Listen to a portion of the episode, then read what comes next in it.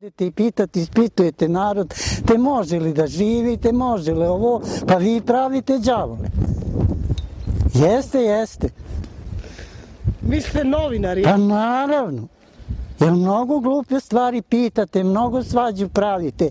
Nešto što jeste, nešto što nije. Nađete po neku budalu i tako vam nešto ispriča.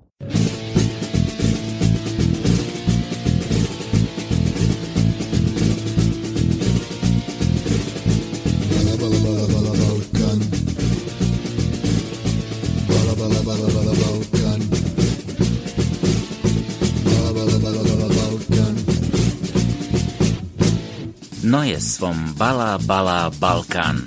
Palaver und Polemik mit dem Schwerpunkt Südosteuropa. Mit Krsto Lazarevic und Daniel Majic.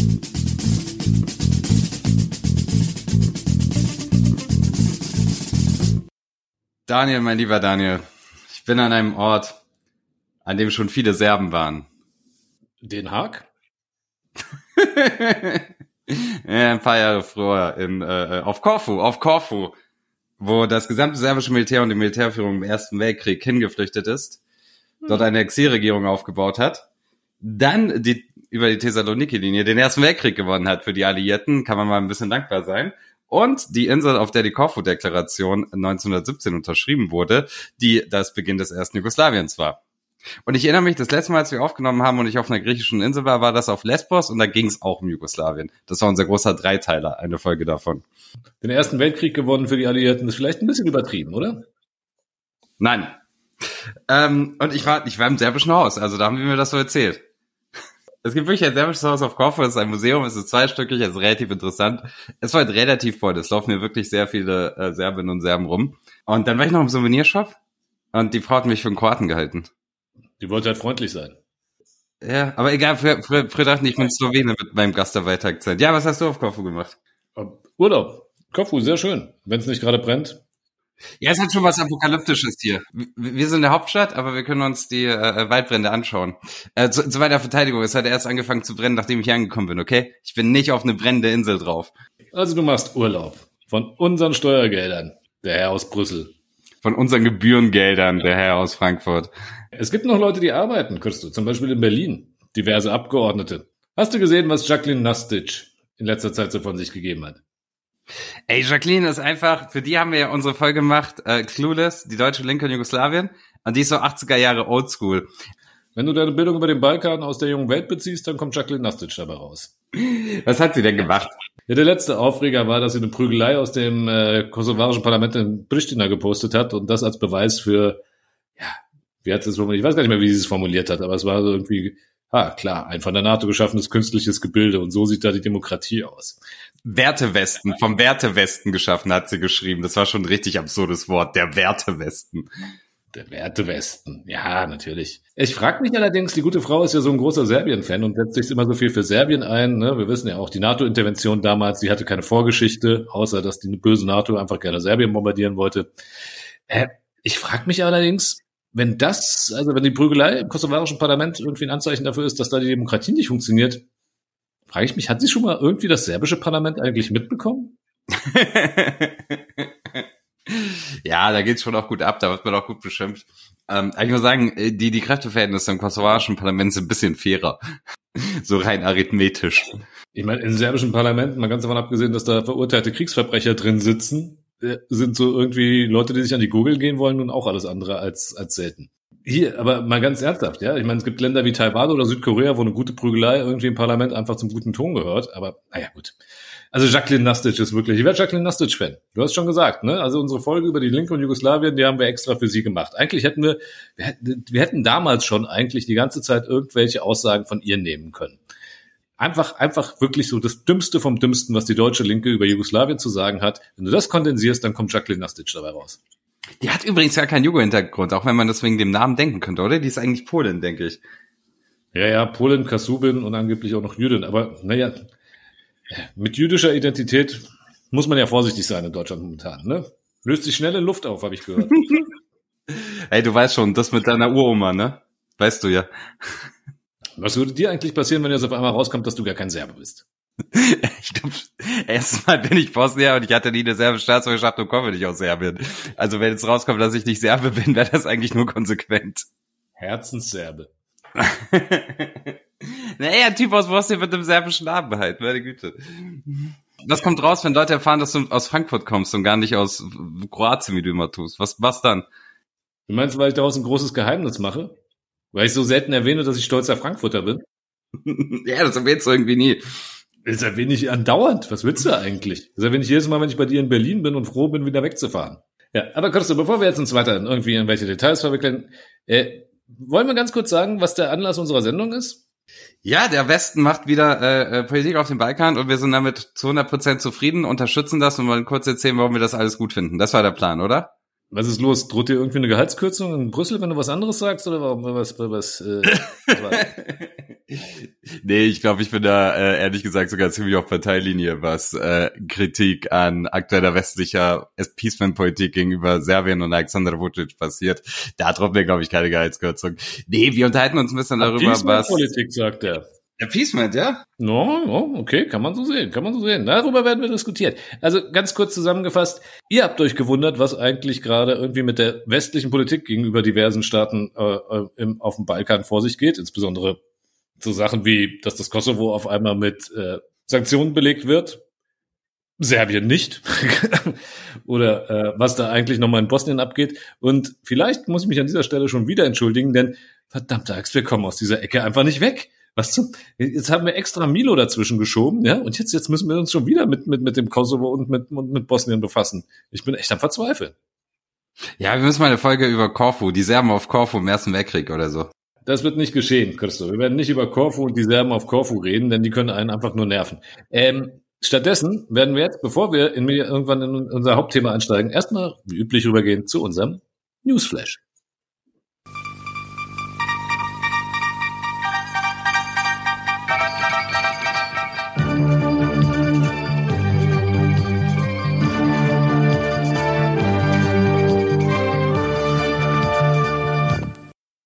Albanien. Mit einem neuen Gesetz will die Regierung von Edi Rama die Abwanderung von Ärzten verhindern. Bereits im März sagte dieser, der albanische Staat finanziert das Studium nicht für das deutsche Gesundheitssystem. Konkret macht es das Gesetz Medizinstudierenden sehr schwierig, das Land nach fertigem Studium zu verlassen. Diese müssen dann entweder rund 40.000 Euro für ihr Studium bezahlen, bevor sie gehen dürfen, oder erstmal fünf Jahre in Albanien tätig sein. Das Problem, trotz akuten Ärztemangels bekommen viele erstmal keinen Job nach dem Studium, weil es am Geld mangelt. Gegen das Gesetz gab es trotz 40 Grad in Tirana große Proteste.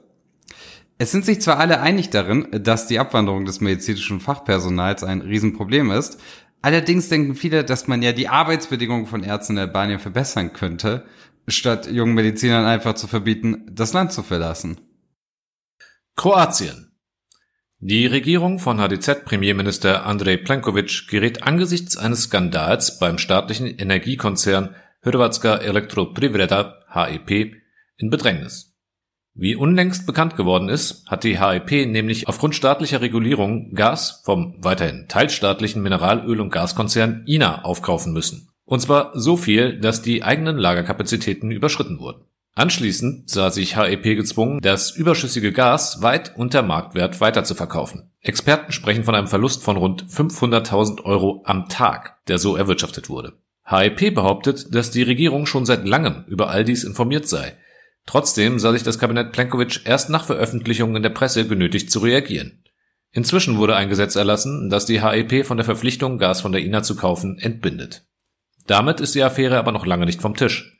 Sowohl die kroatische Generalstaatsanwaltschaft als auch die Energieaufsicht untersuchen den Vorgang. Im Raum steht unter anderem der Verdacht der Untreue. Balla Balla Wetter. Schwere Unwetter führten in der vergangenen Woche zu Toten in Slowenien, Kroatien, Bosnien-Herzegowina und Serbien. Insgesamt kamen dort bei Unwettern und Stürmen mindestens sieben Menschen ums Leben. Davon vier in Kroatien.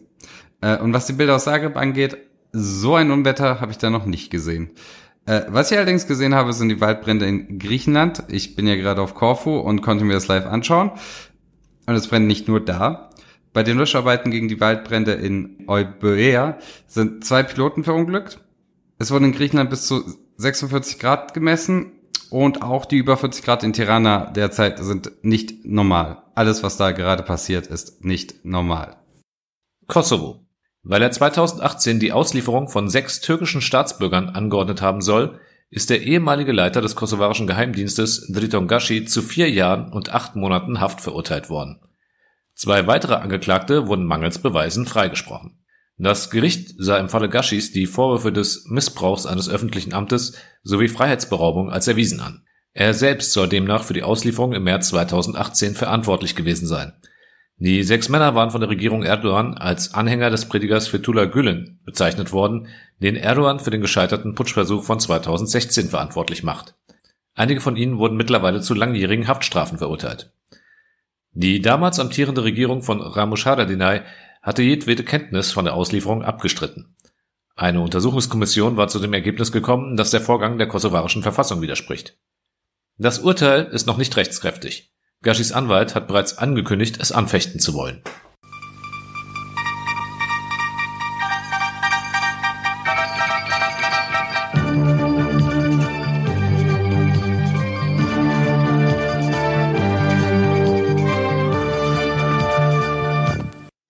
Ja, prima. Wo wir das Aktuelle jetzt mal wieder abgehakt haben, aktuell, mal gucken, wann ihr diese Sendung eigentlich hört, gehen wir doch wieder mal rüber nach Bosnien. Hast du noch Bock, Christa? Ey, Bosnien, im Grunde habe ich immer Bock, aber ich weiß nicht, ob ich noch mal eine Folge über Bosnien machen will. Außerdem droht dann immer die Gefahr, dass irgendwelche Fernsehmoderatoren mit großer Reichweite irgendwie sauer werden. Ach, egal. Ja, lass uns über Bosnien reden. Ja, über diesen Fernsehmoderator und seine Sendung werden wir auch noch mal kurz reden, aber ich zumindest. Aber ihr habt jetzt erwartet, dass wir direkt beim Kosovo einsteigen, nicht wahr? Nein, nein, nein. Wir müssen uns, wenn wir die westliche Politik auf dem Balkan jetzt nochmal anschauen wollen, und mit westlicher Politik meinen wir insbesondere die USA, doch, glaube ich, erstmal nochmal Bosnien anschauen. Christoph, weißt du, was eigentlich so in den letzten Monaten in Bosnien los war?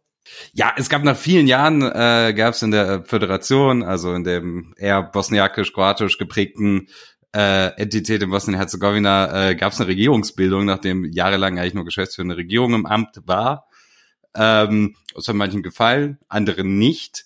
Die Regierungsbildung war im vollen Gange, vielleicht für Leute, die es noch nicht kapiert hatten, damals, als diese Böhmermann-Folge zu Schmidts Wahlrechtsreform kam.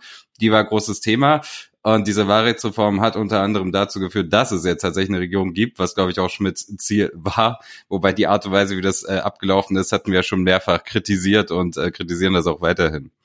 Mm, naja, das ist jetzt aber eine etwas sehr kurze Zusammenfassung, Kirsto. Du wirst mir gleich wieder ins Wort fallen und sagen, das ist alles viel zu kompliziert. Ich versuche es kurz zu fassen. Wenn du sagst, die äh, Schmidtschen Reformen vom letzten Oktober hätten diese Regierungsbildung ermöglicht, da würde ich am liebsten schon irgendwie den Buzzer drücken und sagen, nee, hat nicht ganz so gut funktioniert. Also, ihr wisst noch, im Oktober Wahlen und am Wahltag, am Wahlabend sagt dann Schmidt, na, ich habe hier ein paar Reformchen. Die Details, wo er den Christian immer schreit, es ist viel zu kompliziert, könnt ihr euch in unseren Bosnien-Folgen, mehreren dazu, nochmal anhören. Ähm, wir behalten im Hinterkopf, ihm wird der Vorwurf gemacht, er hätte insbesondere die Interessen der kroatisch-nationalistischen HDZ bedient und das ist vielleicht auch nicht ganz von der Hand zu weisen. Nein, das ist einfach nicht von der Hand zu weisen. Das Ziel dieser ganzen Reform, du sagtest es schon, war eigentlich die Blockade der Föderation, also der bosnisch-kroatischen Entität, also hauptsächlich bosnisch-kroatischen Entität, äh, aufzuheben, dass die endlich mal wieder eine Regierung bilden kann. Du hast gesagt, der war jetzt irgendwie die letzten Jahre Geschäfts, die, Regierung geschäftsführend, die letzte im Amt, also die, die eigentlich schon abgewählt war. Äh, warum? Weil die HDZ die Regierungsbildung blockiert hat. Nun, jetzt hat man seine Schmidtschen Reformen gehabt und was passiert? Es kam trotzdem keine Regierungsbildung zustande. Erstmal. Hm, das ist ja traurig. Sehr traurig. Weißt du, warum sie nicht zustande kam? Du wirst es mir gleich sagen. Also, sagen wir es mal so. Äh, ich werde jetzt nicht wieder auf die Details eingehen, von wegen, was da im Dom Naroda, im Haus der Völker passiert ist oder sonst irgendetwas. Aber äh, ihr habt vielleicht, und wir kommen mal auf diese Böhmermann-Folge zu, äh, äh, zu sprechen nochmal, da gab es diesen kleinen Ausschnitt, wo man eine Frau sieht, die äh, in einer äh, ja, Glasvase rumrührt, in der diese gelben Kinderüberraschungseierverpackungen, also aus dem Inneren von den Kinderüberraschungseiern drin sind und da etwas rauszieht. Ohne aufs Detail zu gehen, eine von den Folgen von den Schmidtschen Reformen war, dass tatsächlich einige Abgeordnete ausgelost werden mussten. Also wer einen Abgeordnetenplatz äh, im Parlament da äh, bekommt. Und naja, da wurde ein Name gezogen, der sollte noch sehr interessant werden. Sagt dir der Name Refik Lendo etwas? Nein. Ja, muss der auch nicht. Klingt wie Lendo Calrissian, ist es aber nicht. Der ist nicht ganz so cool. Das ist ein Abgeordneter der SDA. Der wurde auf jeden Fall gezogen, kam da ins Parlament und äh, der wurde dann auch von dem bosniakischen Clubs zum Vizepräsidenten, einen von zwei Vizepräsidenten der Föderation gewählt. Also nochmal, der Teilentität, ne? nicht des Gesamtstaates. Und während man da so verhandelt hat, hat man eigentlich ähm, dort das Abgeordnetenhaus der Föderation, also diesmal das wirklich das Parlament, also das ist nicht das Haus der Völker, äh, seine Vorsitzenden wählen, also hat sie dann auch, und dann mussten halt die Präsidenten ernannt werden. Es wurden eine Präsidentin gewählt, das ist Lidia Bradara von der HDZ, von der Kroatischen Nationalistischen Partei, und als äh, ihre Vertreter bzw. Vize wurden ein Serbe gewählt, Igor Stojanovic von der SDP. Also das sind übrigens die Sozialdemokraten auf gesamtbosnischer Ebene, nicht die so, sogenannten Sozialdemokraten von Milorad Dodik. Und eben dieser Refik Lendo, der dummerweise der SDA angehört. Also der, sagen wir mal so, bosniakisch-nationalistischen Partei, um es etwas verkürzt wiederzugeben. Und jetzt haben wir das Problem, die ganze Regierungsbildung und auch die Schmidtschen Reformen waren ja eigentlich darauf angelegt, dass man da eine Regierung bilden kann, möglicherweise unter Ausschluss der SDA. Die wollte man da wirklich gerne mal raushaben. Jetzt hatte man dummerweise einen Vizepräsidenten. Das wäre alles kein Problem. Nur, wenn man in der Föderation eine Regierung bilden will, ist es halt so, dass die Präsidentin der Föderation zustimmen muss, der Bradara, und beide Vizepräsidenten. Und das war bei Igor Stojanovic von der SDP kein Problem, aber Refik Lendo hat gesagt, äh, ich unterschreibe das nicht. Was ist dann passiert dann? Was ist dann passiert? Mach es nicht so spannend. Meine Güte, bist du. Du hast, hast das wirklich nicht gut verfolgt letzter Zeit, hä? Was? Naja, okay. Also, Refik Lendo hat das alles blockiert. Und äh, vielleicht als kurze Anmerkung, was man danach beobachten konnte, ist äh, übrigens ganz bezeichnend für den Diskurs in Bosnien. Ja? Äh, der SDA-Typ blockiert die Regierungsbildung. Und diverse Kommentatoren von kroatischer Seite schreiben, Zeta Mordio, was für ein Skandal, was für antidemokratische Verhältnisse. Wir erinnern uns, das ist die Partei, die vier Jahre lang die Regierungsbildung in der Föderation blockiert hat. Und auf der anderen Seite sind da lauter, sagen wir mal so, bosniakisch geprägte Kommentatoren, auf, insbesondere auf Twitter, ähm, die das auf einmal als die Rettung der Demokratie preisen, nachdem sie vier Jahre lang Zeta und Mordio geschrien haben, dass die HDZ die Demokratie mit ihrer Blockade untergräbt. Also es ist äh, ja ganz bezeichnend dafür, wie Diskussionen in Bosnien geführt werden und wie schnell sich irgendwelche Fähnchen wenden können. Also ich, weißt du, ich meine, entweder findest du, ent, man kann äh, zu Recht kritisieren, dass die HDZ vier Jahre lang die Regierungsbildung äh, blockiert hat, aber es ist ein rechtlich zulässiger Schritt gewesen, ja. Und genauso ist die Blockade von Refik Lendo jetzt äh, rechtlich möglich gewesen. Es ist ein bisschen merkwürdig. Man könnte fast sagen, dass da ein bisschen verlogen argumentiert wird und sich diverse Kommentatoren von beiden Seiten, darunter auch Leute, die ich selbst persönlich mal irgendwann für äh, ordentliche Analysten gehalten habe, sich da geoutet haben als das, was sie sind, nämlich Jo, die wir mal in der Sendung zu Gast hatten. Naja. als Parteigänger, sagen wir es mal so, freundlich gesagt. Also, wir haben die nächste Blockade und man kann, eine Sache, die Schmidt vorgeworfen wurde, ist, seine Wahlrechtsreform vom Oktober, die haben eigentlich nichts gebracht. Ganz im Gegenteil. Durch diese scheiß Auslosung mit den Kinderüberraschungseierverpackungen hat er sich selbst diese verdammte äh, Blockade eigentlich eingebrockt. Nun, was könnte Schmidt da machen? Er hat seine Bomb Powers. Ja, er hat seine Bond Powers. Und äh, was viele in Deutschland vielleicht nicht mitgekriegt haben, er hat sie schon wieder benutzt. Ähm, Ende April gab es eine Regierungsbildung in der Föderation, ne? ähm, und zwar mit den Koalitionspartnern ausgerechnet der HDZ und dann einer sogenannten multiethnischen Allianz unter Führung der Sozialdemokraten, die hier als Achterbündnis Osmorka immer irgendwie äh, fungiert, äh, firmiert. Und die Partei, ja, die da ausgeschlossen wurde, war in erster Linie der S die SDA. Auch da haben sich furchtbar viele aufgeregt, ne? Irgendwie, oh, die größte, Part äh, größte bosniakische Partei wird ausgeschlossen. Also mal ganz davon abgesehen, dass sie keine absolute Mehrheit hat, ähm, ist es auch in anderen Demokratien jetzt nicht so unüblich, dass die größte Partei, wenn sie dann keine Koalitionsmehrheit findet, aus, ausgeschlossen wird und äh, nicht an der Regierung beteiligt ist. Aber lassen wir das. Schmidt musste diese Blockade jetzt auflösen. Was hat er da gemacht? Am 27. April hat der gute Herr Christian Schmidt äh, verkündet, dass, und da kommen wir jetzt wieder zu aller Selbstzähligkeit dieses Amtes, dass dieses eine Mal, aber auch wirklich nur dieses eine Mal, nicht die Zustimmung aller drei Präsidenten beziehungsweise der Präsidentin und des Vizepräsidenten nötig ist, sondern dass es reicht, wenn ein Vizepräsident das unterzeichnet. Ja, Hat er bei, bei der HDZ nicht gemacht, als sie blockiert haben. Kann man ja kritisieren. kann man ja kritisieren, aber da war auch noch gar nicht im Amt. Ja, der war doch vor den letzten Wahlen schon im Amt. Dann hätte er doch zwischendrin irgendwann sagen können, dass sie die Regierungsbildung bitte nicht mehr blockieren sollen. Das wäre ja irgendwann zwischendrin auch gegangen. Das muss er ja nicht nach Wahlen machen. Ja, das hätte er gut. Dann hätte er eine Regierung ins Amt. Ich möchte Schmidt nicht verteidigen. Das klingt jetzt wieder so. Aber dann hätte er eine Regierung ins Amt gehoben, die dann gerade sich irgendwie die nächsten Wahlen hätte vorbereiten können, solange wie er am Amt war. Also ich glaube, was, was, wie lange wäre sie noch im Amt gewesen? Nicht mal ein Jahr, glaube ich. Ich weiß jetzt, habe ich es vergessen, wann er sein Amt angetreten ist. Ne? Okay, was ich nur damit sagen will, ist, wenn ihm vorgeworfen wird, dass das ja auf die HDZ zu, also auf die kroatischen Nationalisten zugeschnitten ist und er dann ausgerechnet, wenn die davon profitieren und in der Regierung sitzen können, dann seine Bondpowers einsetzt, ist ja schon eine Kritik, die man auch hier sagen kann. Also es ist ja so. Ja, Christo, das kann man sagen. Das tun auch diverse Leute. Das tut insbesondere die SDA. Und es ist ja auch nicht falsch. Es ist ja auch nicht falsch. Ne? Wollen wir nochmal sagen. Es ist vollkommen richtig zu sagen, dass er sich da vor allen Dingen irgendwie auf die Seite der HTZ schlägt. Trotzdem möchte ich darauf auf eine Sache hinweisen. Ja? Und jetzt kannst du mir sagen, das wird wieder kompliziert. Es wird gerne vergessen, dass Schmidt nicht der Erste war, der so eine Blockade mit so durch seine Bond Powers einfach mal aufgehoben hat. Valentin Insko, sein Vorgänger, hat ja nicht viel gemacht, so als äh, hohe Repräsentanz, aber 2011 hat er eigentlich was ziemlich Ähnliches gemacht. Damals nämlich wollte die HDZ blockieren und sie hat sich ein gutes Mittel ausgedacht. Sie hat einfach ihr in diversen äh, Kantonatsparlamenten ihre Abgeordneten für den Dom Naroda nicht, nicht, also für den, für das Volks, äh, na, für das Haus der Völker nicht nominiert. Hat gesagt, machen wir nicht. Da wollten sie also schon mal die Regierungsbildung blockieren. Und Insko hat seine Bond Powers eingesetzt und hat gesagt, interessiert mich nicht, hat damit gegen die Entscheidung des zentralen Wahlkomitees in Bosnien-Herzegowina, die gesagt haben, damit kann keine Regierung konstituiert werden, hat er gesagt, nö, es gilt jetzt als konstituiert und fertig.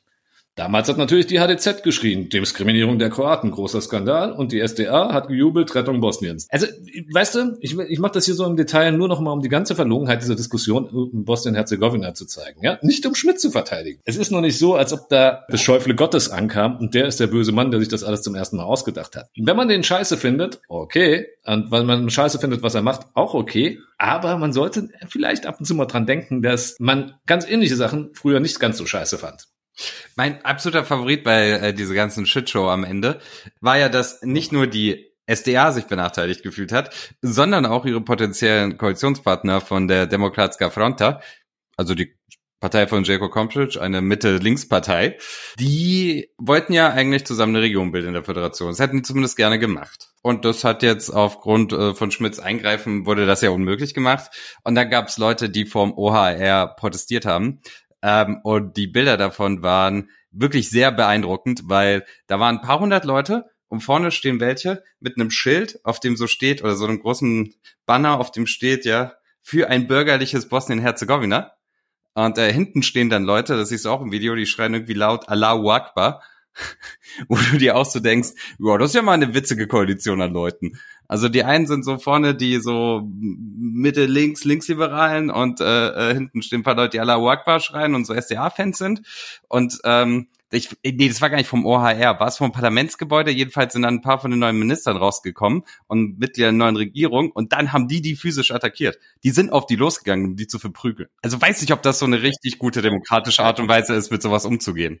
Nee, es waren sehr beeindruckende Bilder. Wobei, Aber war es der OHR jetzt? Nee, lass uns das kurz klären. Es war nicht vom OHR. War es vom, von welchem Parlamentsgebäude war es? War es vom Parlament der Föderation? ja, ja, Der, vom Parlament der Föderation. Gut, jetzt haben wir es nochmal korrekt. Gut. Ja, es waren beeindruckende Bilder, die auch ein bisschen zeigen, was ein bisschen da schief läuft in der Debatte. Denn sagen wir mal so, es ist in erster Linie doch dann ein Konflikt zwischen irgendwie den verschiedenen Parteigängern.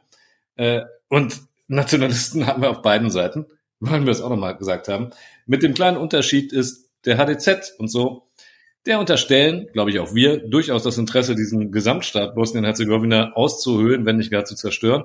Das ist etwas, was man der SDA so nicht vorwerfen kann. Die möchten Bosnien schon gerne erhalten. Was für ein Bosnien das dann wäre, wenn man, wenn es ihrer Idealvorstellung entsprechen würde, naja, das können wir mal dahingestellt lassen. Ähm, wir sind aber noch nicht fertig mit dem, was Christian Schmidt gemacht hat. Was hat er denn noch gemacht? Wir haben doch jetzt schon eine Regierung. Jetzt kann er auch mal Urlaub machen und chillen. Ja, könnte er, aber zugleich dann, er musste ja jetzt, guck mal, jetzt hat er gesagt, einmal, einmal gilt das mit den, es muss nur ein Vizepräsident unterschreiben. Ja, aber das geht ja jetzt, man, man weiß ja nicht, wer in Zukunft diese Wahlen gewinnt und ob dann auch wirklich irgendwie auch, ja, was passiert denn, wenn dann tatsächlich irgendwie sich dann doch jemand wieder mit der SDA verbindet. Also hat er für die Zukunft Folgendes festgelegt. Wenn nur ein Vize zustimmt, in Zukunft, ne, also bei künftigen Wahlen, muss das Abgeordnetenhaus, also die direkt gewählten Parlamentarier in der Föderation, äh, abstimmen und braucht auch noch eine einfache Mehrheit im Dom Naroda und die Regierung gilt als gebildet, wenn nicht ein nationaler Club, hör bitte genau zu, mit drei Fünfteln seiner Delegierten dagegen stimmt. Findest du nicht auch, dass drei Fünftel eine merkwürdige Mehrheit ist? Ja, weil die HDZ hat die immer, die anderen nicht. Ganz richtig. ja, also drei Fünftel der Delegierten, also die, auf gut Deutsch, die HDZ hat in Zukunft weiterhin die Möglichkeit, die Regierungsbildung zu blockieren, weil diese drei Fünftel kriegt die HDZ eigentlich immer, immer. Ja, also ich es nicht in weit entfernter Zukunft vielleicht irgendwann mal nicht mehr, aber im Moment, in, seitdem Bosnien besteht, hat sie die immer. Bei der SDA ist das nicht gesagt. Ne? Die wird in der Regel nicht die drei Fünftel ihrer, der bosniakischen Delegierten im Haus der Völker stellen. Nö, davon sind die inzwischen weit entfernt. Davon sind die inzwischen weit entfernt. Das, äh, das wäre schon ein Riesenwahlerfolg, wenn die das mal wieder hinbekommen würden. Also das ist eher unwahrscheinlich, dass das nochmal klappt bei denen. Wir fassen nochmal ganz kurz zusammen. Schmidt macht schon wieder eine Wahlrechtsreform mit seinen Bonn Powers. Ich möchte, warum sage ich eigentlich immer Reform? Ja, okay, das, ich, weiß, ich weiß gar nicht das richtige Wort. Also er greift mal wieder ein, äh, ändert das äh, Wahlrecht beziehungsweise irgendwie das Recht über der, der, die, die Geschäftsordnung der Parlamente und alles daran ist zugeschnitten, STHDZ-Recht zu machen. Das kann man sagen. Also so oft wir jetzt gesagt haben, was über äh, äh, Schmidt äh, irgendwie äh, teilweise verbreitet wird, ist nicht wahr. Ja, das stimmt. Das stimmt einfach. Der hat das seinen Buddies den größten möglichen Gefallen getan. Aber Jetzt wollen wir, denkt ihr alle, wir wollen jetzt irgendwie endlich mal wieder über Schmidt ablästern? Das haben wir zu Genüge getan. Denn was wirklich interessant ist, wer zu all dem sagt, gut gemacht, Herr Schmidt. Äh, der Wertewesten. Der Wertewesten. Würde Jacques Nastic sagen. Ne, aber wer ganz offensiv dazu sagt, sehr gut und wir unterstützen Herrn Schmidt, sind die Vereinigten Staaten in Person ihres Botschafters in Sarajevo, Michael Murphy. Niemand stellt sich so offensiv vor Christian Schmidt wie Michael Murphy. Wenn, wenn, wenn wir gleich über auch noch die anderen Sachen, die so passiert sind, gesprochen haben, werden wir mal ein bisschen ein Gesamtbild haben und uns überlegen, was da eigentlich passiert. Aber merken wir uns mal. Die USA sagen, Christian Schmidt, gut gemacht. Gut gemacht, dass du dich auf die Seiten der HDZ schlägst und diese Blockade auflöst und die SDA aus dem Ganzen ausschließt. Es gab ja auch Kritik an der Sache, weil ähm, es, es gab ja Leute, die versucht haben, Schmidt loszuwerden und einen neuen OHR wollten, einen, der ihnen irgendwie genehmer ist. Keine Ahnung, wie die das machen wollen, wenn äh, Russland im Friedensimplementierungsrat sitzt und da mitentscheidet. Aber die Idee hatten ja ein paar. Und die hatten auch schon Kandidaten, wer das werden könnte. Und ich glaube, es war aus der US-Botschaft. Ich weiß gar nicht, ob er es offiziell sich hat zitieren lassen. Ich zweifle daran. Äh, aber es hieß ja aus der US-Botschaft, äh, wenn ihr den wegputscht, dann äh, kommt kein neuer OHR mehr. Dann müsst ihr das anders klären. Also die haben ja relativ deutlich gemacht, dass sie hinter Schmidt stehen und niemand anderen wollen. Ja, Deshalb möchte ich jetzt gerade ganz kurz nochmal äh, auf die Böhmermann-Sendung eingehen, weil mich das jetzt gerade in Vorbereitung auf diese Sendung nochmal, hat mich diese Sendung nochmal richtig abgefuckt. Nochmal richtig abgefuckt. Dieses ganze hö, hö, hö, dieser dumme CSU-Schweinefleischfresser macht da unten Quatsch, ha, ha, ha, ha, Glyphosatminister. Äh, mal ganz davon abgesehen, dass dieser Witz scheiße ist mit dem Schweinefresser und er trinkt Alkohol, weil ehrlich gesagt, das zeigt nur, wie wenig Ahnung man in der äh, Magazin Royal-Sendung irgendwie davon hat, was wie, wie Bosnien eigentlich aussieht. Denn ehrlich gesagt, ich kenne bis auch, ich kenne keinen einzigen Bosniaken, der ein Problem damit hat, dass irgendwie seine Nachbarn Schweinefleisch essen. Ne? Oder Alkohol trinken. Ganz im Gegenteil. Ich kenne eine ganze Menge Bosniaken, die auch Alkohol trinken. Ist ja auch wurscht. Worum es hier geht, ist diese Zuspitzung auf eine Person. Ja, da kommt irgendwie der CDU-Hinterwäldler mit, mit der rechten äh, geschichtsrevisionistischen Ansichten. Ist halt Quatsch. Der Mann ist, der Mann setzt eine Politik um, die abgesegnet ist, und zwar von einer höheren Stelle als in Berlin. In Berlin wird, hatte der Widerspruch, kannst du uns ja gleich nochmal erläutern, äh, und zwar mit Unterstützung der USA und Großbritannien neben auch, nebenbei auch gesagt. Und das nervt mich an dieser Sendung nochmal umso mehr, diese Zuspitzung, dieses, dieses auf diese Person gehen, als ob das das Problem ist. Und viele Leute glauben das und verteidigen das dann auch noch. Aus Berlin gab es schon ein bisschen Kritik an ihm. Ähm, sind jetzt auch nicht alle Fans von ihm und seiner äh, Politik, auch in der Ampel nicht. Ähm, aber es ist jetzt nicht so cool, dass sie den schnell loshaben wollen. Und ehrlich gesagt, ist die deutsche Bundesregierung die Kritik kann man vielleicht auf Brüssel übertragen, ähm, ja, nicht so engagiert, wie man sein könnte. Also nicht so engagiert wie die USA auf jeden Fall. Oder zumindest haben sie da nicht so viel zu melden. So kann man es vielleicht nett ausdrücken. Jetzt haben wir über Bosnien geredet, aber ehrlich gesagt nur über einen Teil. Was ist denn eigentlich in der Republika Srpska los gewesen in den letzten Monaten? Mal ganz kurz, ganz kurz, bevor wir über die Republika Srpska reden, möchte ich noch sagen, weil diese, die, die zwei Leute haben wirklich Meme-Potenzial. Wir haben Christian Schmidt eine Sache zu verdanken.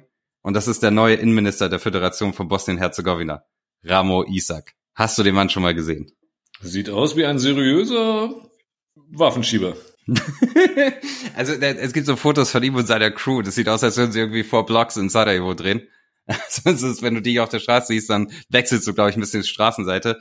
Ich meine, so als Innenminister, der sieht auch aus, als würde er Sicherheitsprobleme im Land einfach gleich selber lösen. Und zu seiner Crew gehört auch sein Sohn Arnel, der auch bekannt ist. Der ist auch Abgeordneter, der dann für ihn gestimmt hat, damit er Innenminister werden kann. Bosnien jetzt kommen in der Vetterwirtschaft. Ist ein bisschen ein Thema. Aber das Coolste, was äh, sein Sohn Arnel Isaac davor gemacht hat, der war Shisha-Verkäufer in Zenica. Und ich glaube, er hat noch Social-Media-Kanäle mit dem Namen Arne King Shisha. Und die sind richtig geil. Und sein Sohn war übrigens auch davor Minister im Kanton Zenica Doboj für Raumplanung, Verkehr, Kommunikation und Umweltschutz.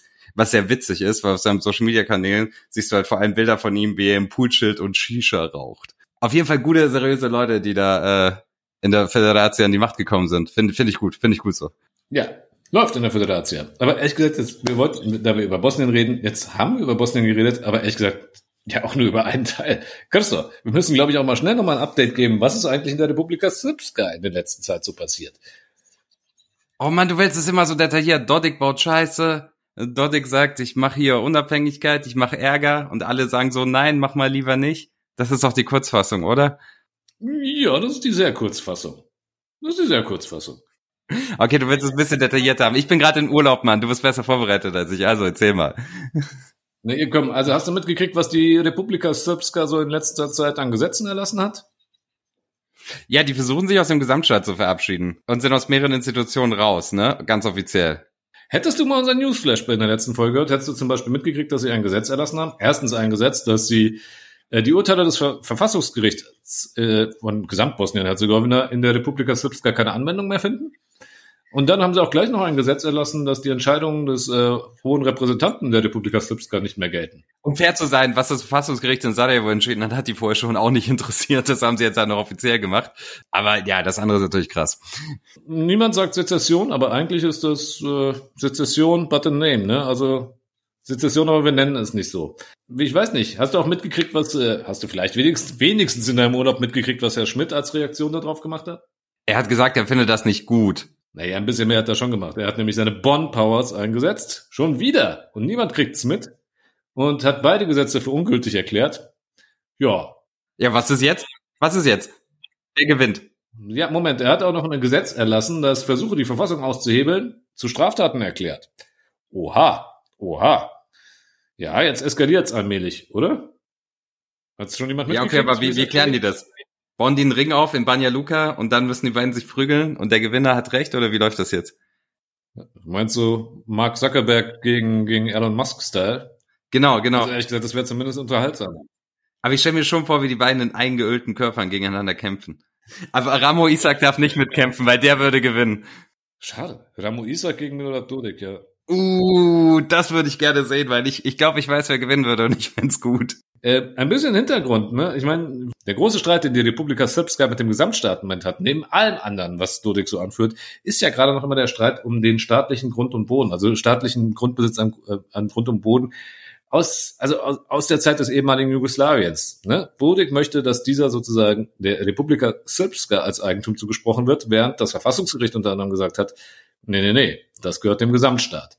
Und warum ist Dodik so scharf da drauf? Naja, wenn man sich mal genau anguckt, geht es der Republika Srpska finanziell nicht besonders gut. Der gute Mann braucht Sicherheiten für weitere Kredite. Und das ist einer der Hintergründe dieses Ganzen, mal abgesehen von seiner ganz an- an- üblichen nationalistischen Agenda, für diese Eskalation bzw. diese kon direkte Konfrontation. Ja, du hast gerade gefragt, was passiert jetzt? Im Moment passiert nichts, denn auch das ist so eine Sache. Alle Leute, die irgendwie sagen, Herr Schmidt müsste mal Herrn Dodik absetzen und da mal irgendwie eingreifen, vergessen, dass Herr Schmidt zwar die Bonn-Powers hat, aber ja, wenn niemand darauf hört, dann hat er ehrlich gesagt keine Polizeitruppe und keine Armee, die er einsetzen könnte, um das irgendwie mal durchzusetzen. Das Einzige, was man machen könnte, ist halt, dass die bosnische Sicherheitsorgane sich jetzt irgendwie zu, äh, zuständig fühlen und dazu was machen. Aber das passiert im Moment nicht. Ja, und das war ja auch in dieser ZDF-Magazin Royal-Folge, da haben sie ihn ja dafür angegriffen, dass er zu wenig macht gegen diese äh, Pseudomilitärparade in Ostsarajevo, wo ich auch denke, naja, okay, also kann man immer leicht kritisieren, aber was hätte er denn konkret am Ende machen sollen, ja? Also er kann sie verbieten und was, was will er dann machen, wenn da 2000 bewaffnete Leute von der serbischen, bosnisch-serbischen Polizei rumlaufen? Was will er dann machen? Will er wirklich bewaffnete Leute dagegen vorschicken. Also ich finde, dann wird halt manchmal nicht zu Ende gedacht, wenn Schmidt vorgeworfen wird, er macht nicht genug. Und ich würde vielleicht ihm auch vorwerfen, er macht nicht genug. Ich muss ehrlich sagen, die letzten zwei, drei Monate bin ich nicht sehr äh, äh, up to date, deswegen äh, erlaube ich mir jetzt gar kein äh, äh, äh, strenges Urteil. Aber ähm, ja, also stimmt, er kann es am Ende verbieten und wenn die sagen nein, was dann? Was dann? Das ist ja das Interessante. Aber weißt du, wo du Böhmermann nochmal angesprochen hast? In der Böhmermann-Folge wurde, glaube ich, zumindest indirekt auch so gesagt, dass der gute Mann ja nicht nur mit kroatischen, also Herr Schmidt nicht nur mit kroatischen Nationalisten kooperiert, sondern sich irgendwie auch Dodik anschmeicheln würde, was wirklich absurd ist. Also das war äh, damals schon unfair und das ist jetzt noch absurder. Ja, ja. Ne, da ist dann immer von Appeasement gegenüber Dodik die Rede. Und ehrlich gesagt, wenn man sich dann mal anschaut, eher nicht. Ja, also ich meine, Herrn Schmidt, der geht jetzt auf Konfrontation und er ist nicht der Einzige. Wenn man sich mal anguckt, was äh, Michael Murphy, der Botschafter dazu äh, und die USA offiziell dazu von sich geben, dann ist, das in erster Linie natürlich Lippenbekenntnisse und äh, Verlautbarung, aber der Ton ist deutlich schärfer als vorher. Ja?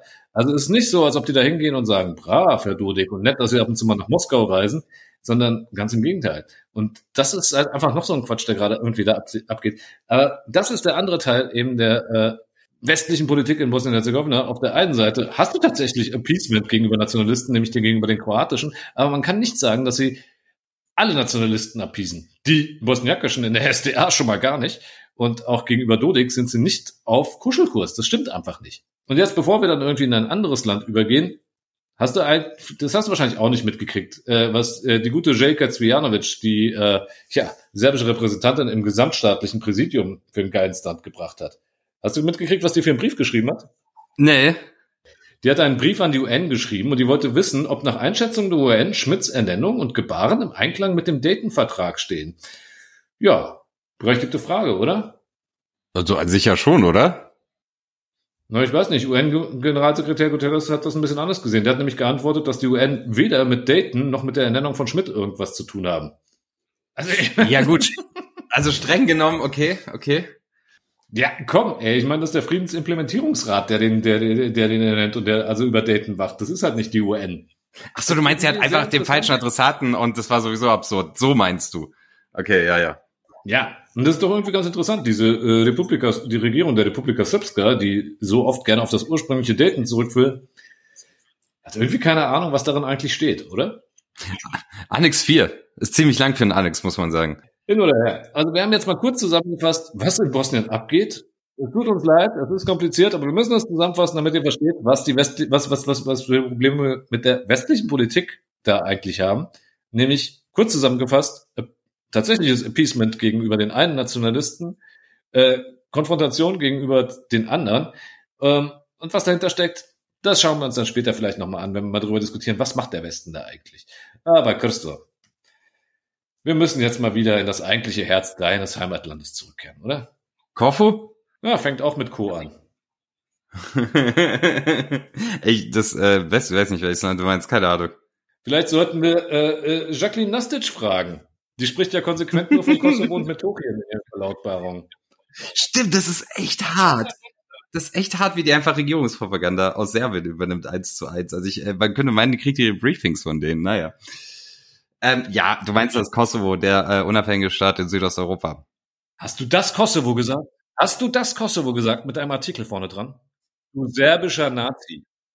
Aber was ist denn jetzt das Nationalistische davon? Der oder das, das Kosovo? Was ist überhaupt richtig? Ein Artikel, einen bestimmten Artikel an den Ländernamen vorne dranhängen bedeutet, dass du das Land nicht als Land anerkennst. Hast du das auf Twitter noch nicht gelernt, wenn die diverse irgendwie total neutrale albanische Accounts erklären wollen, was für ein, was für ein serbischer Nazi du bist? Ich erkläre die, ich erkenne die Schweiz auch nicht an. Deswegen nenne ich sie auch die Schweiz. Man darf das. Die Diskussion gibt es übrigens wirklich. In regelmäßigen Abständen dürfen wir uns erzählen lassen, was wir krass, äh, was wir krasse äh, äh, Kosovaren beziehungsweise Albaner äh, Fresser wir sind, weil äh, wir das Kosovo sagen ab und zu. Ehrlich gesagt, ich verwechsel. Ich, ich, inzwischen sage ich immer öfter auch einfach Kosovo, aber mein Gott, ja. Und wenn du die Diskussion lang genug führst, dann erklären dir Leute mit 100 irgendwie Beispielen, wo an, mit anderen Ländernamen auch ein bestimmter Artikel verwendet wird, dann kommen sie, ja, ja, aber nicht das. Nicht der neutrale Artikel. Also, wisst ihr was? Leute, ihr hört das hier, fickt euch. Mal ganz ernsthaft. Diskutiert bitte irgendwas anderes. Äh, egal. Ähm, Kosovo. Äh, das Kosovo ist ein Land, in dem es gerade äh, politische Probleme gibt und Struggle, und zwar auch im Parlament. Wir haben ähm, am Anfang schon darüber geredet. Ähm, es gab ja eine Schlägerei oder so eine Art Schlägerei im kosovarischen Parlament. Hintergrund ist, dass äh, Albin Kurti vorne stand, boah, irgendwie eine Rede halten sollte, wie das der Premierminister eben so macht. Und dann kam ein Abgeordneter von der B PTK, also der Partei von Hashim Tachi, äh, ich, äh, der Name ist Mergim Lushtaku, ich hoffe, ich spreche das halbwegs richtig aus. Ähm, der hat ihm dann einfach so ein Glas Wasser ins Gesicht geknallt und äh, dann ging's los. Da sind ganz viele Leute nach vorne und dann äh, ging das so schlägereimäßig ein bisschen los. Und die große Frage ist ja, was war da eigentlich los? Also warum kommt es da im Parlament zu solchen Streitigkeiten und warum knallt ein Oppositionspolitiker den Premierminister vorne einfach so ein Glas Wasser in die Fresse? Weißt du, was da los war? Diesmal erzählst du es mir. Immerhin hast du ja irgendetwas vorbereitet. Finde ich gut, dass wir äh, Bosnien und Kosovo so äh, untereinander aufgeteilt haben. Also. Oh Gott, weißt du, was für Ärger das bringt, wenn du hier live on air sagst, dass wir Bosnien und das Kosovo aufgeteilt haben? Oh mein Gott, dann äh, schneid das raus. Also jedenfalls, ähm, es gab äh, da äh, Ärger, es, äh, dazu kommen wir gleich noch mal im Detail. Aber es gab ja äh, Auseinandersetzungen im Nordkosovo, diese Bürgermeisterwahlen, äh, dann das mit der KFOR, das hatten wir schon angesprochen, können wir nach im Detail noch machen. Ähm, jedenfalls hat Kurti massiv Druck von der internationalen Gemeinschaft bekommen. Und die meinten so zu ihm quasi, Alter, du, du musst die Lage wieder beruhigen, das ist gerade zu viel und es ist dein verdammter Job, das jetzt zu machen.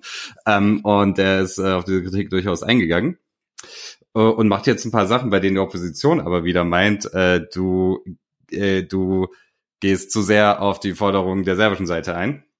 Ähm, konkreter der Zugeständnisse an die ja mehrheitlich von Serben bewohnten äh, vier Gemeinden im Norden Kosovos äh, gemacht. Ähm, und er versprach halt einerseits also die Zahl der Polizeieinheiten dort zu verringern. Und das hatten wir auch schon mal erklärt. Also ähm, die, ein Großteil der kosovo-serbischen Polizisten mit einem kosovo-serbischen Background hat den Dienst im Gesamtstaat quittiert. Das heißt, fast alle Polizisten, die im mehrheitlich von äh, Kosovo-Serben bewohnten Norden sind, sind Kosovo-Albaner. Das heißt, für die fühlt sich das ein bisschen an, als würden die da nicht hingehören. Ne?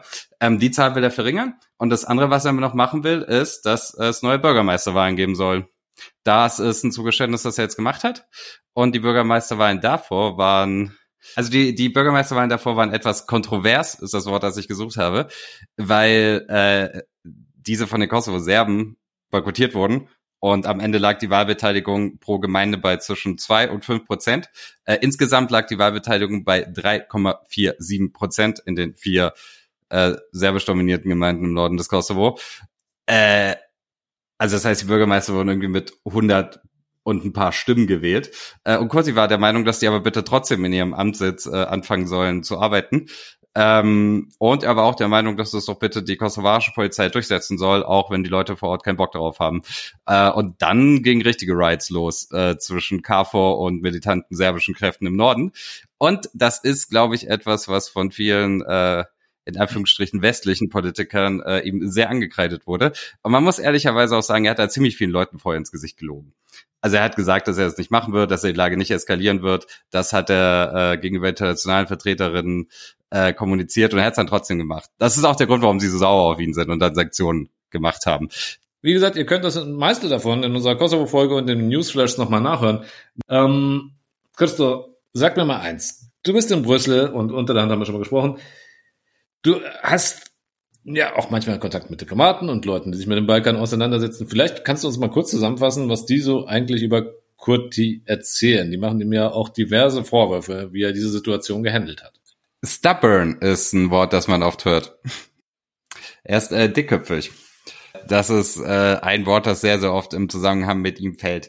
Ähm, es ist so, dass westliche, in Anführungsstrichen, Politiker und Politikerinnen vor Kurti daran gewöhnt waren, dass kosovarische Politiker, äh, jetzt insbesondere Hashim Tachi, ähm, sich sehr nach dem ausrichten und orientieren, was in Anführungsstrichen der Westen von ihnen will ähm, dass sie sehr nah mit denen zusammenarbeiten, sich von denen auch viel reinreden lassen ähm, und die natürlich auch bis zum Grad, Grad erpressbar sind.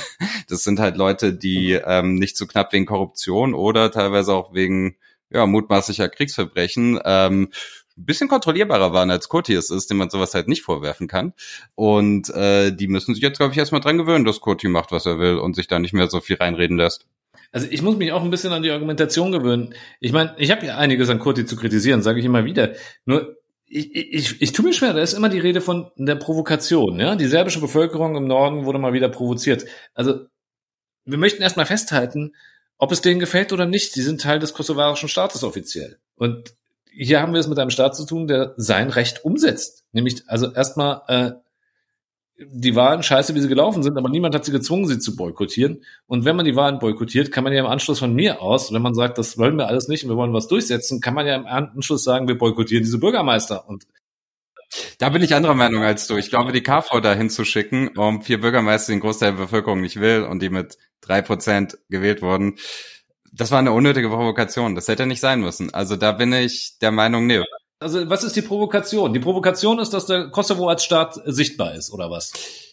Nee, die Provokation ist, wir haben die nicht gewählt und die kommen jetzt, die äh, kommen jetzt bei uns ins Rathaus und tun so, als seien sie unsere gewählten Vertreterinnen. Obwohl wir die Wahlen boykottiert haben und der Typ mit drei Prozent der Stimmen gewählt wurde, mit 114. Obwohl hier ein paar zehntausend Leute wohnen. Ich kann das nachvollziehen, dass man das nicht möchte. Ich, ich finde, ich finde, ich, ich tue mir wirklich schwer mit diesen immer die ganze Zeit die Provokation. Die Provokation ist jedes Mal, wenn irgendwie dieser Staat in Erscheinung tritt. Ja, die Provokation ist, dass irgendwie man nicht die, äh, die Illusion aufrechterhalten kann, die, man, die man sich da irgendwie im Norden gewöhnt hat, dass äh, man ja doch irgendwie zu Serbien gehört. Ja gut, Kurti hat auch ein paar Leuten ins Gesicht gelogen und gesagt, dass er da das nicht erzwingen wird, dass sie ihre Bürgermeister wieder. Man hätte sie ja, man hätte diese Situation anders lösen können, indem man die Leute sagt, okay, ihr seid gewählt, aber gerade ist die Lage ein bisschen schwierig, macht eure Arbeit doch erstmal von woanders aus. Das hätte man ja machen können, erstens. Und zweitens, wann war denn das? Das war in einer Situation, in der sehr, sehr viele Leute gegen Alexander Vucic in Serbien auf der Straße waren. Und es war ein Riesengeschenk an ihm, dass er von den Protesten gegen sich selber ablenken konnte. Dieses Geschenk hat Kurti ihm gemacht. Das war nicht besonders schlau. Das war kein besonders guter Moment, um so eine Aktion zu bringen.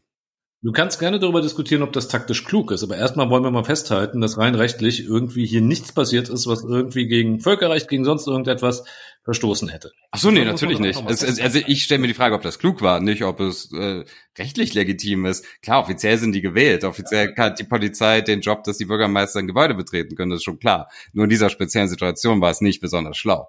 Okay, darauf können wir uns von mir aus einigen. Also taktisch unklug und irgendwie nicht besonders gut gewählt von mir aus. Aber auf der anderen Seite, äh, ich, ich habe jetzt gerade auch angesichts dessen, was wir gleich an westlicher Politik noch besprechen werden, immer ein bisschen das Gefühl, mich ein bisschen vor Kurti stellen zu müssen, weil, also im Prinzip ist, was ihm zum Vorwurf gemacht wird, ist, dass er diese kosovarische Unabhängigkeit auch wirklich konsequent umsetzt und einfordert. Ja?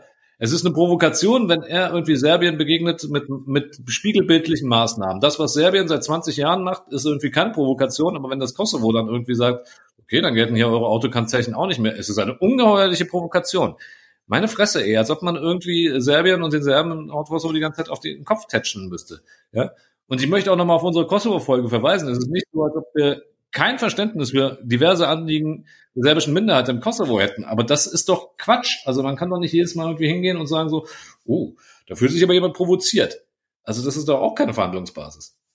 Wollen wir darüber reden, warum es diese Politik gibt und auf welchen Prämissen sie aufbaut? Also kommen wir gleich zum Teil die, Aus die westliche Außenpolitik gegenüber Alexander Vucic. Das ist auch das Thema jetzt, oder? Ja, vielleicht müssen wir noch mal ganz kurz erwähnen, was an Sanktionen, nämlich, ich meine, was dann passiert ist. Ah ja, ne? genau. Also, der Westen kann durchaus reagieren. Aber es gab, es gab Sanktionen, aber erzähl doch mal gegen wen. Ja, gegen das Kosovo und gegen, also konkret gegen das Kosovo. Die durften nicht mehr an dieser äh, Militäroperation teilnehmen. Äh, nee, dieser Militärübung Defender 2023, glaube ich, hieß die. Das war eine direkte Sanktion. Und was war da noch? Der Botschafter in Pristina, Herr, Herr Hovenier, äh, Jeffrey Hovenier, hat dann ziemlich direkt damit gedroht, dass die USA ihre Unterstützung für die, Aner für die ja, diplomatischen Anerkennung des Kosovo durch andere Staaten und andere Institutionen einstellen. Also, wörtliches Zitat. Oh ja, das ist krass. Ja, und hier ist eine ganz klare Zu Zuschreibung von ihm. Um mal wörtlich zu zitieren, sagt er, die Maßnahmen der kosovarischen Regierung haben diese Krisenatmosphäre im Norden geschaffen. Wir wollen noch mal dran erinnern, die Schlägertrupps da, die da unterwegs waren, kamen teilweise aus Serbien angereist und es gibt einen Mann, der ein bisschen weiter weg wohnt, der durchaus die Möglichkeit gehabt hätte zu sagen, nee, mach das mal nicht. Und das war nicht Herr Kurti. Das war Herr Vucic in Belgrad. Gut, welche Sanktionen hat Herr Vucic jetzt? Ja, gar keine, oder? Hey, warum willst du den sanktionieren? Die Serben haben doch schon genug gelitten. Ja, klare Position. Herr Huvenier übrigens sagt irgendwie hier, die Maßnahmen der kosovarischen Regierung haben die Krisenatmosphäre im Norden geschaffen. Eigentlich, das könnte auch ein Tweet von Jacqueline Nastic sein, muss man sagen. Jetzt wirst du gemein. Aber ja, doch, du hast recht. Also, wir fassen zusammen. Lage im Norden eskaliert mal wieder, äh, wie sie es eigentlich ziemlich regelmäßig tut, wie sie es auch vor Kurti regelmäßig getan hat. Gut, es gibt Sanktionen, man will die Streithälse kriegen, an einen Tisch kriegen und dafür sanktioniert man einen von beiden. Und zwar denjenigen, der bislang irgendwie der treueste NATO-Verbündete und der der USA war. Ich, ich komme mir immer merkwürdiger vor, wenn ich das so sage. Also Pristina, dieses Land, wo einfach eine der Hauptstraßen nach George Bush benannt ist und eine Clinton-Statue mitten in der Stadt steht und überall USA-Flaggen hängen, die sind jetzt irgendwie dem westlichen Verbündeten nicht mehr, ja, den vertrauen sie nicht mehr, aber das Land, in dem so relativ offen damit äh, kokettiert wird, dass man sich ja genauso gut an Russland orientieren könnte und dass man jetzt nicht so weiß, wer beim russischen Angriffskrieg auf der Ukraine, auf die Ukraine die Guten oder die Bösen sind. Mit denen muss man halt zusammenarbeiten, damit äh, äh, Stabilität in der Region weiter herrscht. Ja, okay, kann man so sehen. Ist wahrscheinlich, wie es gerade betrachtet wird. Hier kommen wir wieder zum Stichwort Appeasement, denn davon ist jetzt immer die Rede. Die, das Appeasement gegenüber Vucic, das, also ich, wir hatten es auch schon selbst öfters im Mund. Äh, ist das der ganze Hintergrund? Würdest du das sagen? Ich meine, das ist, kommen wir mal zu den Theorien, was der Westen da eigentlich macht. Geht es darum, Herrn Vucic an der Seite des Westens zu halten oder zumindest von Russland fernzuhalten? Ja, also nicht nur, aber die Idee ist, also ich glaube, die größere Idee ist tatsächlich, das Interesse an der Region ist vor allem da, äh, dass es da bitte nicht eskalieren soll und man neben der ähm, neben der Ukraine keine zweite große Baustelle irgendwo in Südosteuropa haben will. Das heißt, die äh, Priorität ist ganz klar, dass man die Lage da ruhig halten will. Und ich glaube, viele von den Leuten, über die wir gerade geredet haben, ähm, von den äh, westlichen äh, Diplomatinnen und Politikerinnen, die was in der Region zu sagen haben, ähm, wissen schon, dass Vucic nicht der Gute und Kurti der Böse ist. Ich glaube, das ist den meisten schon klar. Ähm, aber Vucic ist derjenige, den man, glaube ich, bei dem man weiß, dass man den bis zum gewissen Grad appeasen kann und wie der funktioniert. Und bei Kurti sind die noch so ein bisschen überfordert. Okay, der ist neu, der ist stubborn, der macht so Sachen, die wir nicht verstehen. Lass den mal lieber bestrafen. Und lass mal lieber Appeasement gegen Vucic machen, weil wenn Vucic will, dann kann der richtig Ärger machen in der Region.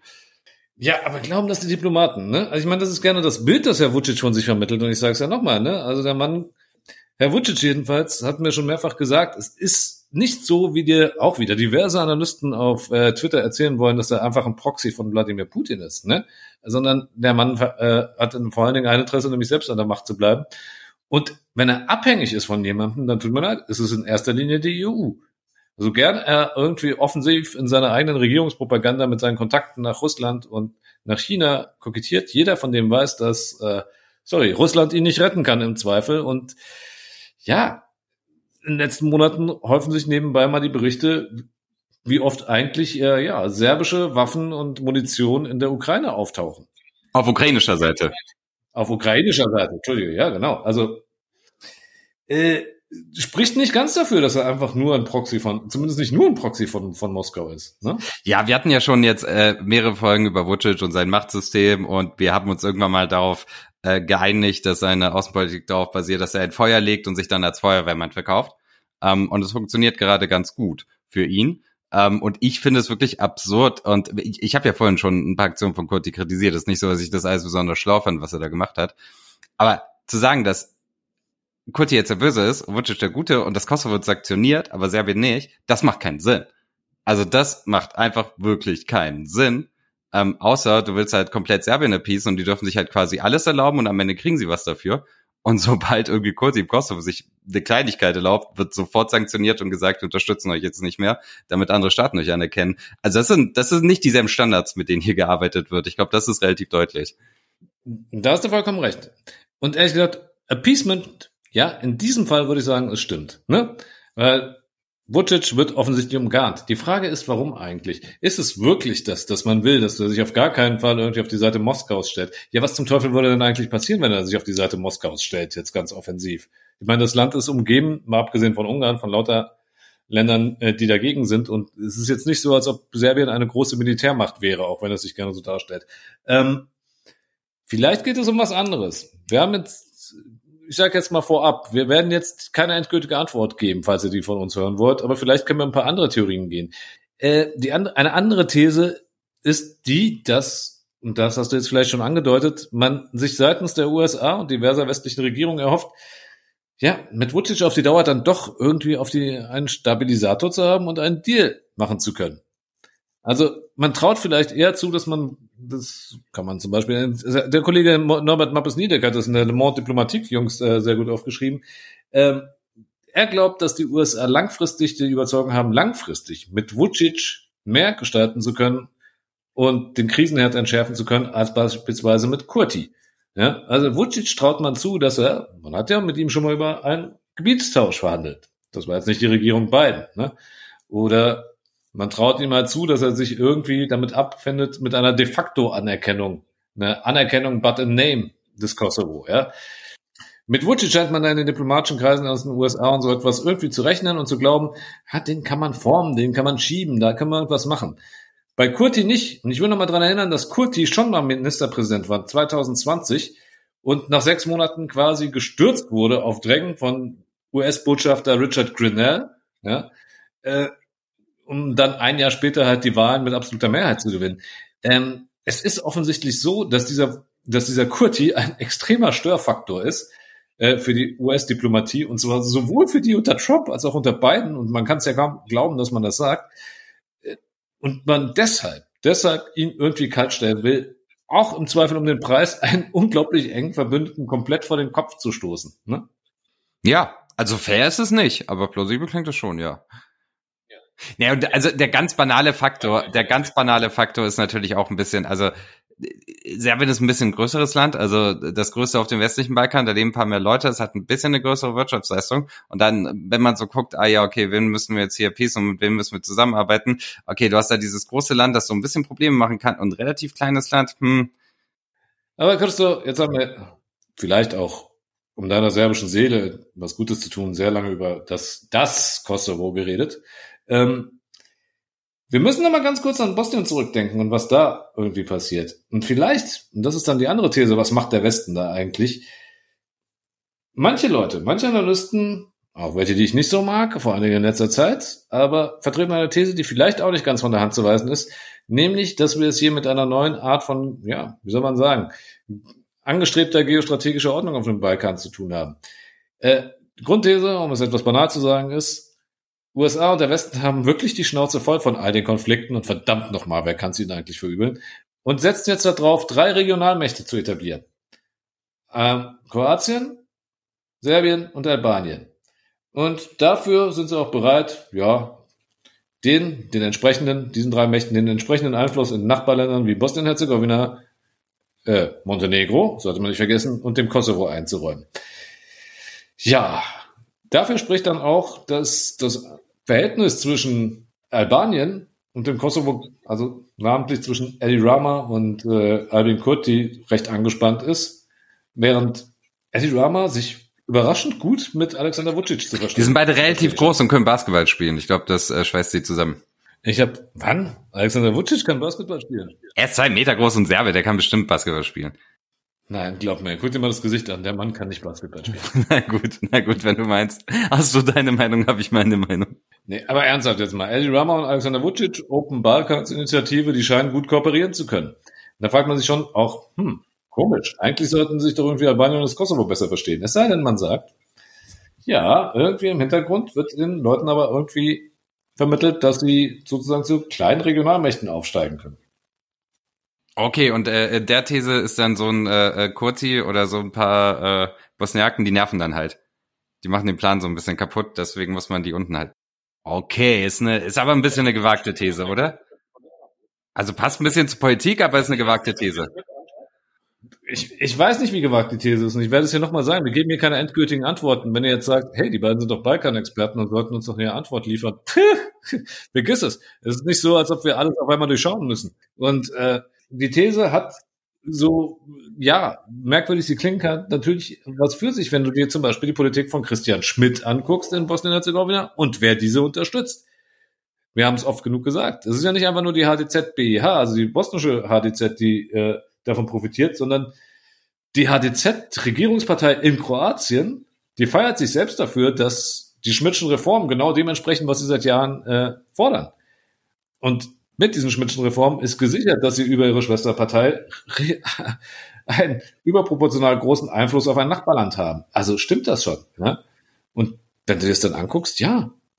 Was genau es dann bringen soll, drei in Klammern Regionalmächte, man, ey, was, Regionalmächte, bei, bei, bei Ländern mit nicht mal mit, mit, mit nicht mal mehr vier Millionen Einwohnern wie Kroatien, was ist denn da eigentlich gemacht? Naja, ist egal.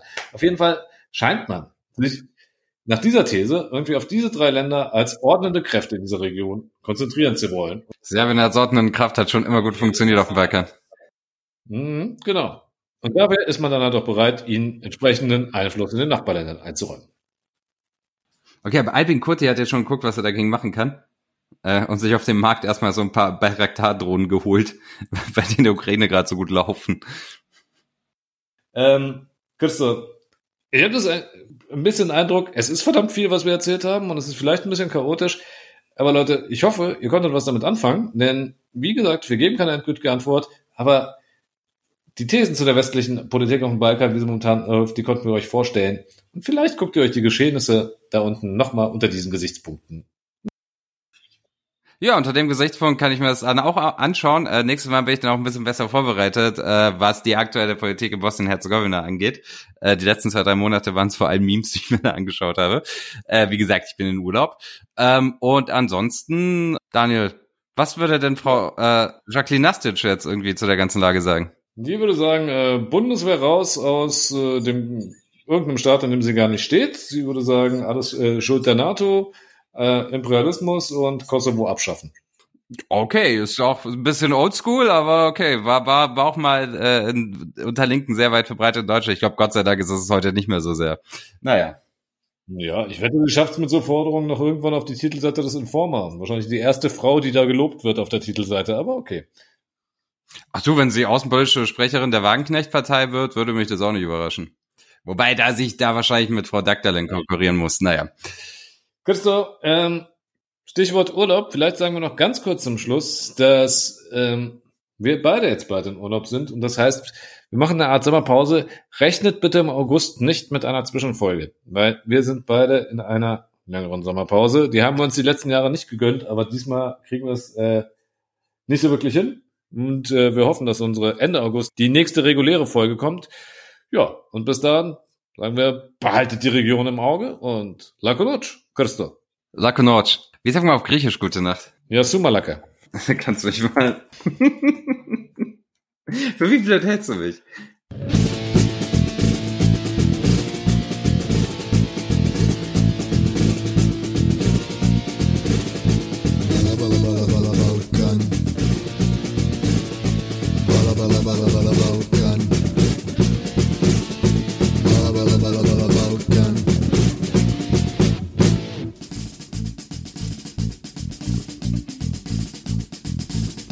Liebe Mitstreiterinnen, mit dieser Episode entlassen wir euch und nicht zuletzt auch uns selbst endlich in den wohlverdienten Sommerurlaub.